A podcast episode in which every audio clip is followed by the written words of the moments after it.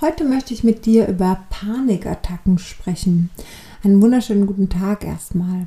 Ähm, ich muss mal da anfangen, wo ich eigentlich äh, das erste Mal ja, mich bewusst damit beschäftigt habe. Das war beim Heilpraktiker. Und ehrlich gesagt ähm, habe ich da was über Panikattacken, über Angststörungen gelernt, aber auch wenn ich selber zu dem Zeitpunkt noch jemand war, der ähm, eher ängstlich war, habe ich nie gedacht, dass ich jemals Klienten haben werde, die Panikstörungen haben. Ich dachte ehrlich gesagt, dass äh, es keine gibt oder es nur ganz wenige Menschen gibt, die Panik haben. Und ich dachte, die werden mich nie im Leben finden. Und ich hätte niemals gedacht, dass um mich herum ganz normale Menschen sind, die Panikattacken haben. So umso erstaunter war, als ich, war es, als ich meine Ausbildung dann weitergemacht habe, ja, der Entspannungstrainer und dann später der Journey Practitioner, war, dass ich in meinem Bekanntenkreis Menschen mit sich mit mir unterhalten haben und davon erzählt habe, dass sie Panikstörungen haben. Und ich dachte mir echt, wow. Und ich dachte, ich werde niemals welche sehen. Es war so, dass ich ähm, damals noch kleine Kinder hatte, wir beim Kinderturnen waren und dort eine Mutter war, die mit mir ins Gespräch kam und mir davon erzählte. Und wie gesagt, ich war ganz erstaunt. Ich konnte damit gar nicht wirklich viel anfangen, weil ich immer dachte, wenn nie zu mir kommen. Und ich mich ehrlich gesagt mit der Therapiemöglichkeit von Panikattacken nie wirklich beschäftigt habe. Ähm, aber trotzdem wusste ich, The Journey kann jedem helfen. Also starten wir doch einfach mal. Aber was mir zu dem Zeitpunkt noch nicht bewusst war, war, dass viele Menschen mit Panikattacken Antidepressiva bekommen ja, und äh, Medikamente bekommen, die es einfach schwer machen, eine Journey zu geben, weil bei der Journey geht es ja darum, Gefühle zu fühlen. Und das, was ich da am Anfang, ich war ja noch am Anfang dieser Ausbildung gelernt habe, war, naja, die Gefühle fühlen sind total wichtig. Was mir aber nicht bewusst war, war, dass Panikattacken, also Menschen, die Panik haben, keine Gefühle zulassen. Gar keine, weil du kannst nicht sagen, das eine Gefühl will ich nicht fühlen, dafür aber das andere. Das funktioniert nicht. Entweder lässt du alle zu oder gar nichts. Deswegen funktioniert das auch nicht. Wenn du glücklich werden möchtest, musst du auch alle anderen Gefühle zulassen.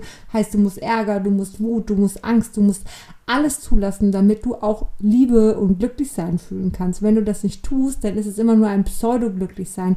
Es ist nie das Glücklichsein, was du eigentlich suchst. Nun gut, also ich stand, wie gesagt, dort und habe dann dort angefangen, Prozesse im Rahmen meiner Fallstudien zu geben und habe echt viel gelernt. Die Menschen haben eine Verbesserung gehabt. Es ging ihnen danach besser als vorher. Gar keine Frage. Aber trotzdem haben sie von den äh, Antidepressiva nicht losgelassen. Wie gesagt, das wusste ich aber damals noch nicht. Das habe ich erst Jahre später tatsächlich gehört. So.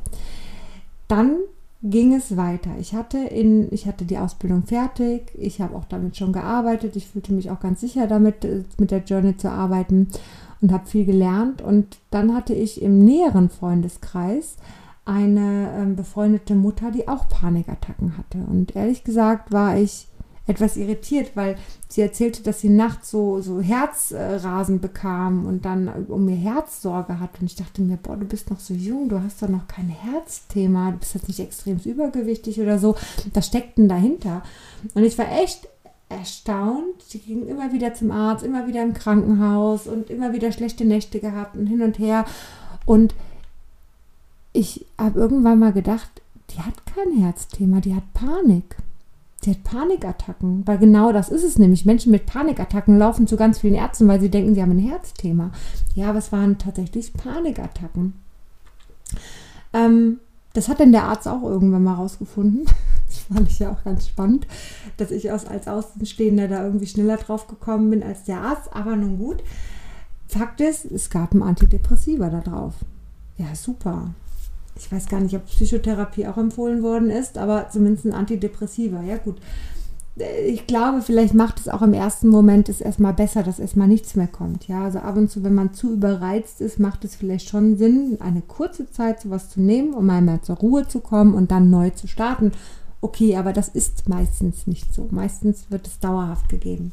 Zu diesem Zeitpunkt ähm, habe ich ihr auch eine Journey gegeben, aber ich habe schon für mich Folgendes rausgefunden, dass ich mit Antidepressiva wusste, ich weiß ja, wie die wirken, dass ich damit nicht arbeiten möchte.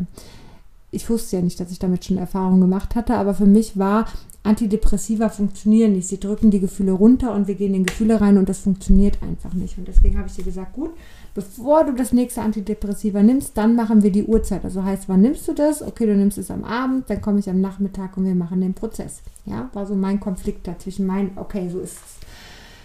Jetzt war ich da, wir haben den Prozess gemacht. Ich dachte mir, boah, warum ist denn das so schwierig? Warum geht denn das nicht?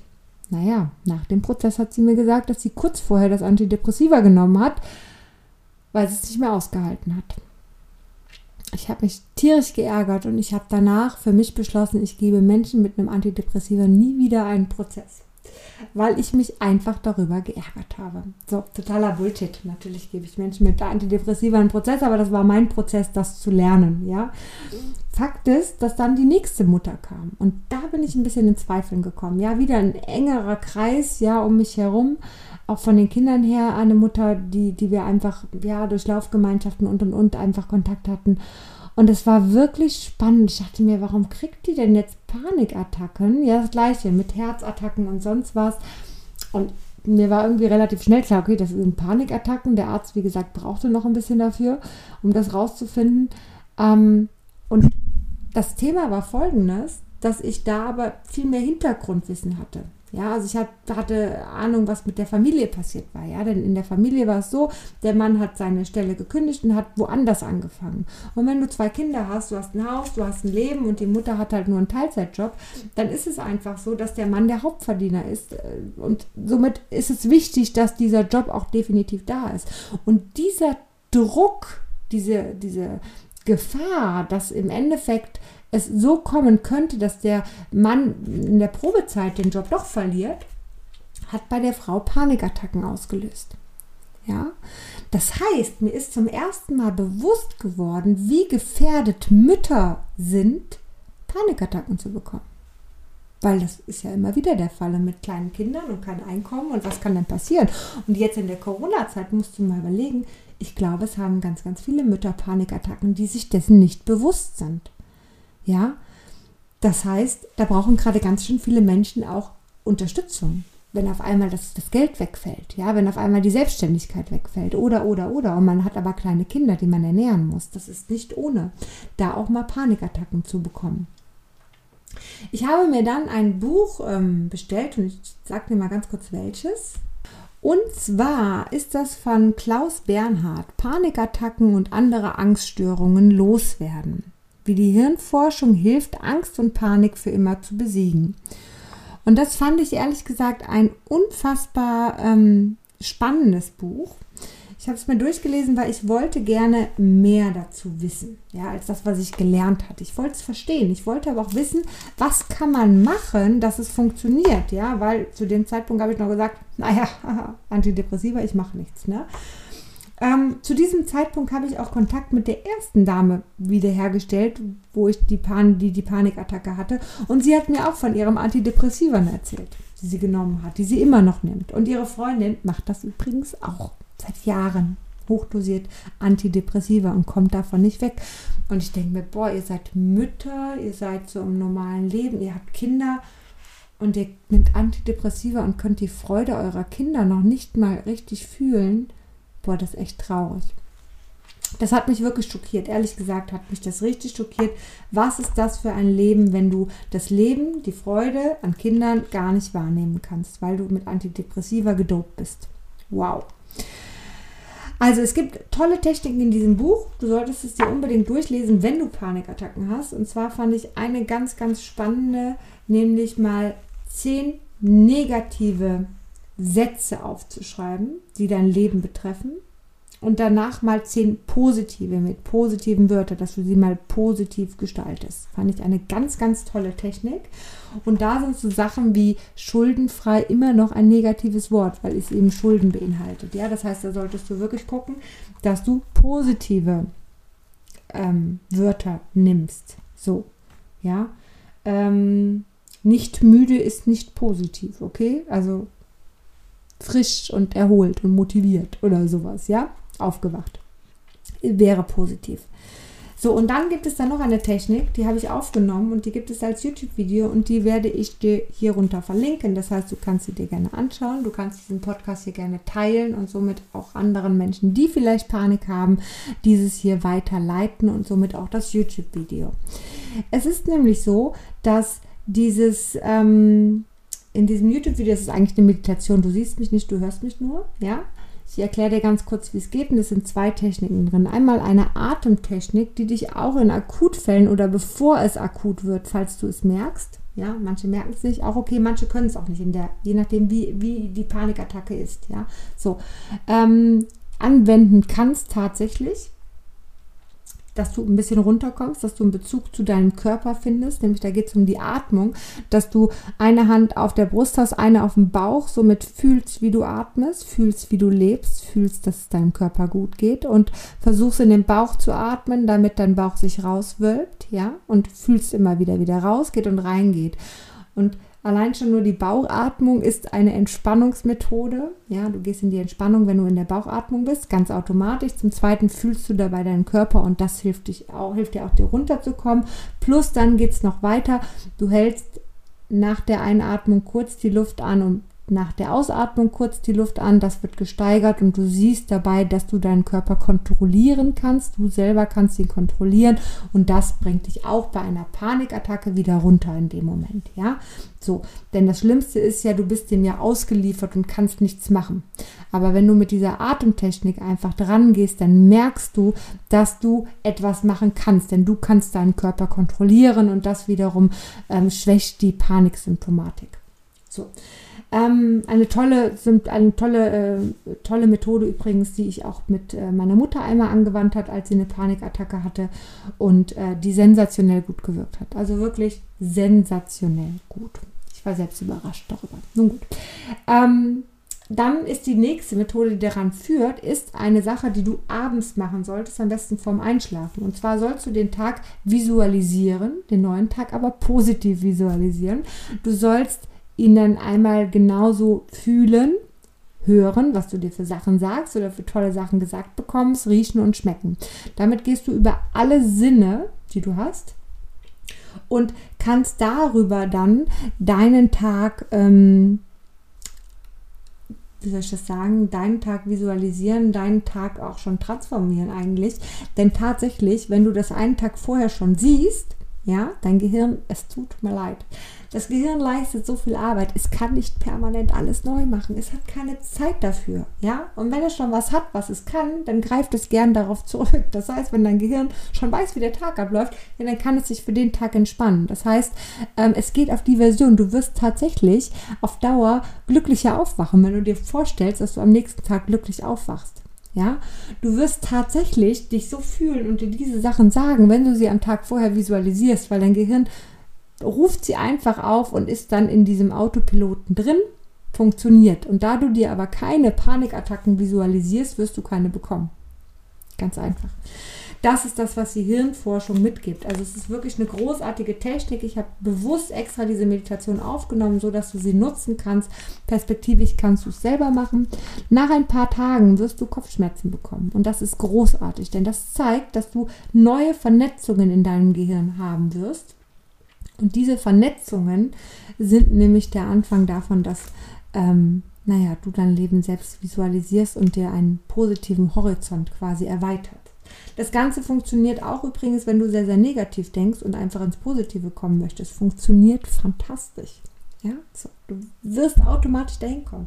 Ja, ich habe meinen Mann gesehen, der auf einmal, äh, obwohl er zu dem Zeitpunkt eigentlich morgens eher ach, müde, ach, hm, ne, ist mir jetzt gerade, brauche ich erstmal meine Zeit zum Wachwerden so gebraucht hat, der auf einmal aus dem Bett aufstand, als wäre nichts, als wäre er topfit war auch und äh, hat dann hier die Treppe runtergehend gepfiffen und äh, war total glücklich und ich dachte mir, okay, der hat jetzt nicht mehr Schlaf als sonst bekommen, hat wohl funktioniert, ja. Also, probier das auch aus unbedingt, wenn du keine Panikattacken hast. Glaub mir, es wird dich positiver machen und es wird dein Leben verändern. Auf eine kleine Art und Weise. Auf eine wundervolle Art und Weise. Ja, jetzt hatte ich das Ganze gelesen und äh, hatte so ein bisschen mehr Hintergrundwissen, habe mich auch besser gefühlt, was Panikattacken angeht. Und vor allen Dingen habe ich für mich da verstanden, dass Panik, also Menschen mit Panikattacken keine Gefühle fühlen müssen in meiner Journey. Punkt. Das war das Beste, was ich mir je sagen konnte, was ich mir eingestehen konnte, dass das nicht sein muss. Auch wenn ich sowas gelernt habe, muss das überhaupt nicht sein. Wir müssen nichts erzwingen. Punkt. Ich bin dann hingegangen und habe ähm, einen, einen Vortrag eigentlich in der Firma gehabt, die mit mir zusammenarbeiten wollten.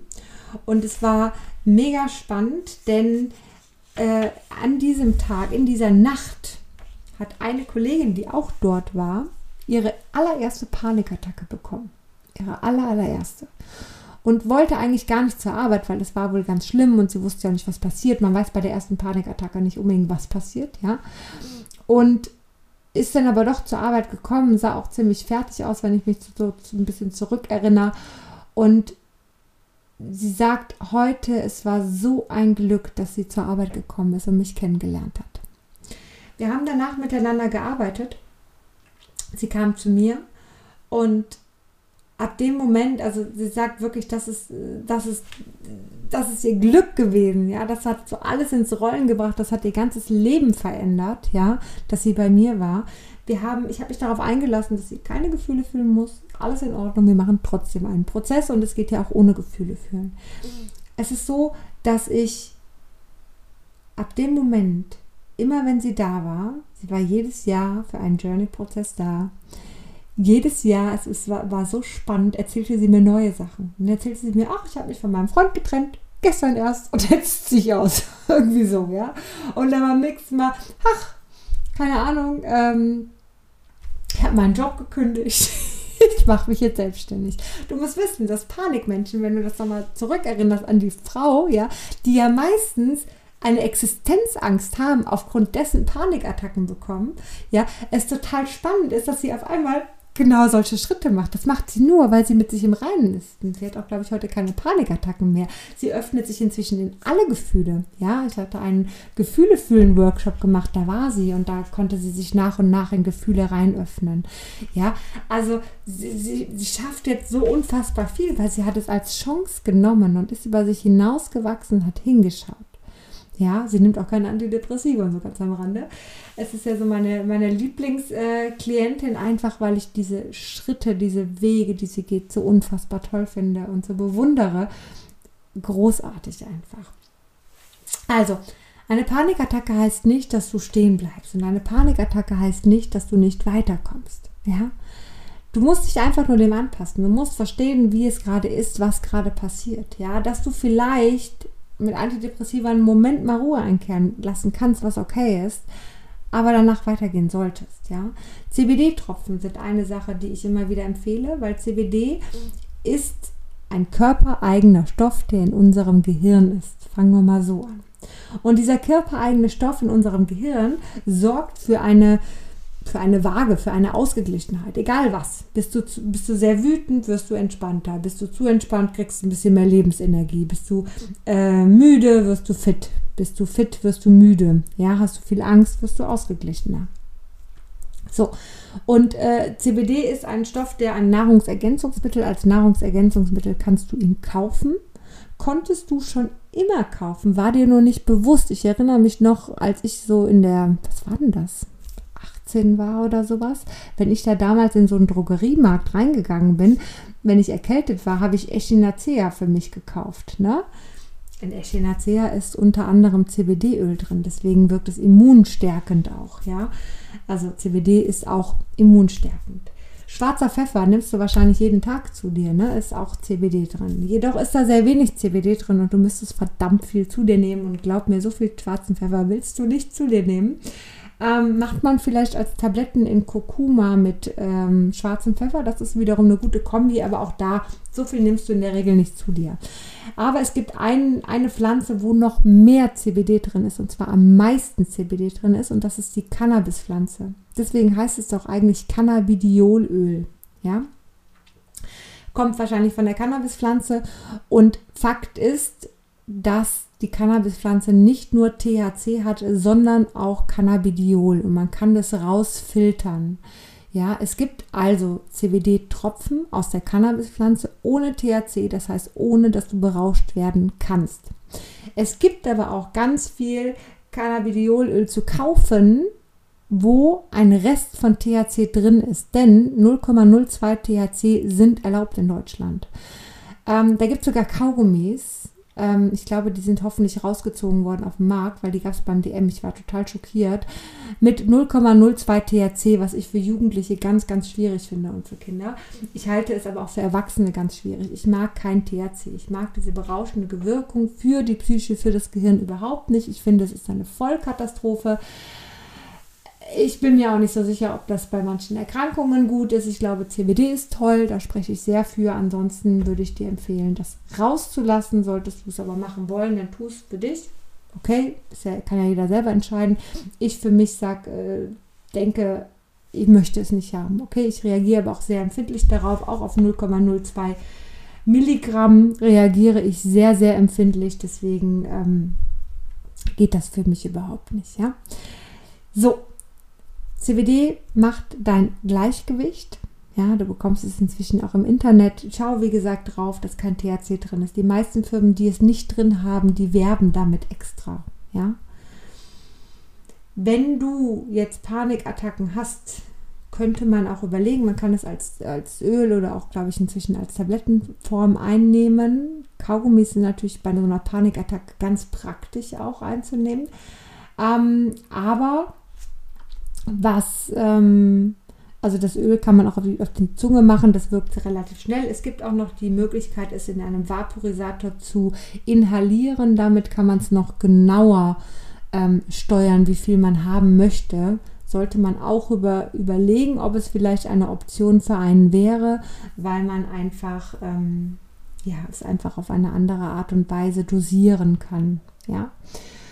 So, das nun dazu. Jetzt hast du echt viel, über 20 Minuten mehr von mir zum Thema Panik gehört. Ich hoffe, du kannst eines, einige Sachen für dich mitnehmen. Wenn du jemanden kennst, dem es helfen könnte, dann empfehle es gerne weiter, leite es gerne weiter. Würde mich sehr, sehr freuen. Ähm, die Meditation hänge ich dir, wie gesagt, hier in den Anhang. Ich danke dir fürs Zuhören und wünsche dir einen zauberhaften Tag. Und wenn du Fragen hast oder auch Unterstützung brauchst bei Panikattacken, natürlich, ganz klar, melde dich jederzeit. Bin ich da. Also, bis dann.